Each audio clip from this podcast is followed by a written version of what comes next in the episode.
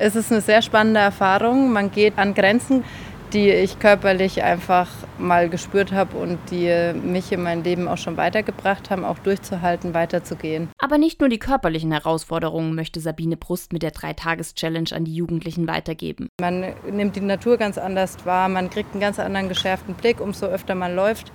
Es gibt ja Menschen, die bis zu drei Monate oder länger laufen und die natürlich dann ganz anders ja, in die Natur gehen, in die Bewegung gehen. Ganz schön ist auch immer wieder zu gucken, was passiert da. Plötzlich fliegen zwei Schmetterlinge an einem vorbei und man kann einfach mal das Spektakel mitnehmen. Zum Pilgern gehört natürlich der ein oder andere geistliche Anstoß über Themen, die die Jugendlichen beschäftigen. Wir haben ähm, Impulse dabei, aber die tatsächlich eher so mit dem Leben zu tun haben. Also es geht tatsächlich darum, was sind eigentlich eure Wünsche, eure Träume, wo wollt ihr hin?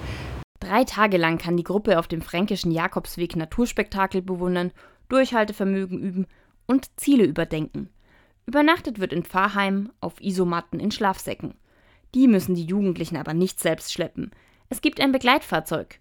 Trotzdem dürfen ein guter Rucksack, bequemes Schuhwerk und Blasenpflaster nicht fehlen. Geeignet ist die Dreitages-Challenge für Jugendliche zwischen 13 und 25 Jahren. Es ist schon so, dass man körperlich gut zu Fuß sein darf. Dennoch muss man nicht trainiert sein. Wir laufen immer nur so um die 20 Kilometer. Das ist ganz gut zu machen, auch wenn man nicht fit ist. Ist natürlich eine Herausforderung und kann, umso trainierter man ist, umso einfacher lässt sich der Weg auf Dauer laufen.